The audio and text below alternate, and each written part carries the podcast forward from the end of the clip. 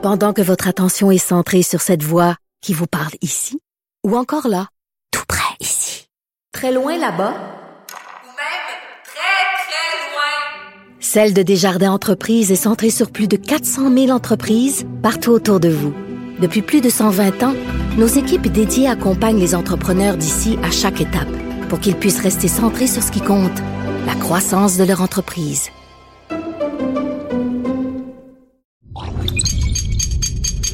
Radio. Salut, c'est Charles Tran avec l'équipe dans 5 minutes. On s'intéresse aux sciences, à l'histoire et à l'actualité. Aujourd'hui, on parle de plantes et de langage. Et oui, les plantes communiquent de plusieurs manières en plus. Entre autres, elles appellent à l'aide quand elles se font attaquer par des ennemis, des insectes ravageurs. Comment est-ce qu'elles font ça? Comment est-ce qu'elles communiquent? Est-ce que ça marche? Pour mieux comprendre les astuces du monde végétal en matière de stratégie insecticide, Véronique Morin nous amène dans le champ, le champ de bataille où les plantes se battent grâce à leurs odeurs.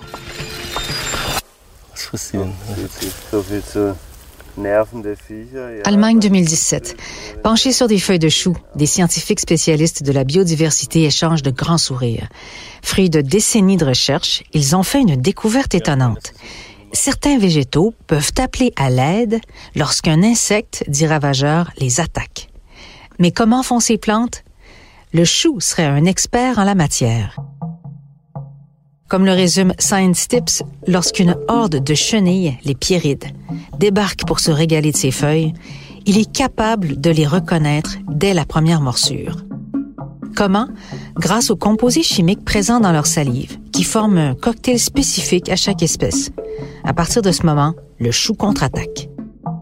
Évidemment, il ne peut pas siffler, appeler ou se déplacer, mais il peut se rendre très attirant grâce à des molécules odorantes, les HIPV, Herbivore Induced Plant Volatiles, soit composés organiques volatiles induits par les herbivores. C'est comme un signal de détresse odorant. Et ce signal attire un prédateur naturel de l'assaillant en lui indiquant qu'il y a à manger à profusion ou qu'il y a un autre pour y pondre des œufs. Futez ce chou. Ainsi, lorsqu'il est attaqué par des chenilles, le chou disperse dans l'air des HIPV, spécialement conçus pour attirer une petite guêpe parasite qui vient pondre ses œufs dans le corps de la chenille. Les œufs vont éclore en quelques heures et les larves vont se nourrir directement sur les chenilles qui deviendront rapidement des zombies. Et notre chou, lui, est sain et sauf. Mis à part les chenilles, les scientifiques ont étudié aussi la façon avec laquelle les plants de choux réagissaient face à onze autres assaillants différents. Pucerons et autres limaces ont donc été lancés à l'assaut des plantes, découpant et dévorant leurs feuilles. Et face à chaque agresseur, les plantes de choux ont libéré un bouquet d'odeurs bien spécifiques destiné à attirer l'attention des insectes ennemis de l'assaillant. Les insectes, alliés des plantes, ont appris au fil du temps que ces odeurs signalaient la présence de nourriture ou de couveuses vivantes pour leurs larves. Les plantes n'ont peut-être pas de système nerveux, de yeux, d'oreilles ou de bouche, mais elles sont capables de déterminer qui les attaque. Le plus étonnant dans tout ça, c'est que les chercheurs ont aussi découvert que les plantes qu'ils ont étudiées sont capables de reconnaître des espèces exotiques et invasives comme des ennemis et de créer de nouvelles odeurs pour s'en débarrasser. Mais si l'agresseur invasif n'a pas encore de prédateur naturel dans le coin, hélas, ça ne sert pas à grand-chose. Si le chou sait se défendre, qu'en est-il des autres végétaux? Dans leur constitution, les arbres sont déjà munis de solides défenses vis-à-vis des insectes herbivores. Leurs feuilles sont dotées de cuticules épaisses, les rendant difficiles à déchirer et à digérer.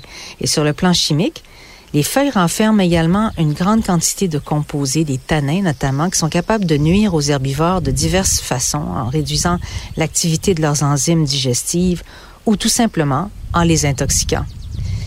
Mais un autre ennemi déboussole les stratégies de défense naturelle des végétaux, les changements climatiques.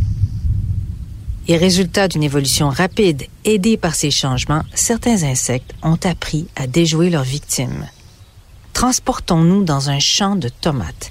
Les conclusions d'une recherche américaine cette fois, multidisciplinaire, publiée cette année dans la revue New Phytologist, nous amènent à une scène d'horreur.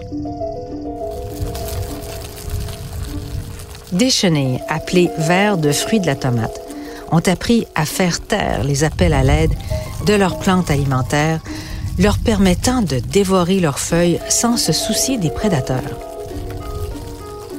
Alors dans ce cas-ci, les insectes utilisent leur salive pour inhiber la libération des odeurs des plantes en suspension dans l'air. Dès qu'elles arrivent sur les plantes tomates, l'insecte dépose une enzyme, le glucose oxydase, sur les stomates des feuilles qui sont comme des pores par lesquels normalement les odeurs d'appel à l'aide se libèrent. La salive prend cinq minutes à agir et force la plante à fermer les orifices qui envoient les signaux d'alerte habituellement. La plante donc demeure sans moyen de communication pendant 48 heures, ce qui donne amplement le temps à l'ennemi de pénétrer et de dévorer les pauvres tomates. Même résultat du côté du soya, mais pas avec les plants de coton. Alors pourquoi certains végétaux réussissent-ils mieux que d'autres dans cette guerre contre les herbivores? Hmm, pas de réponse définitive encore à cette question, mais les chercheurs tirent néanmoins quelques conclusions éclairantes. Le fait que les chenilles du verre de fruits de la tomate aient développé une enzyme salivaire qui inhibe les émissions de substances volatiles défensives chez certaines espèces suggère l'importance réelle de cette voie de communication de défense chez les plantes. Et autre conclusion, combiné au changement climatique, nos végétaux risquent d'avoir de plus en plus de difficultés à résister à leurs ennemis. On dirait qu'on les aime pas beaucoup, nos plantes, hein, même celles que, que l'on cultive. On s'entend ici, Véronique Morin le disait, les plantes n'ont pas de système nerveux. Un chou, ça ne pense pas comme un humain ou un animal. Le chou ne voit pas arriver la chenille et se dit, tiens, je vais sortir mon odeur qui attire les guêpes. C'est plus subtil que ça. C'est la chimie biologique, l'incroyable complexité des processus de l'évolution qui finit par aboutir à cette réponse du chou aux attaques qui le mettent en danger. Merci Véronique Morin, c'était en cinq minutes.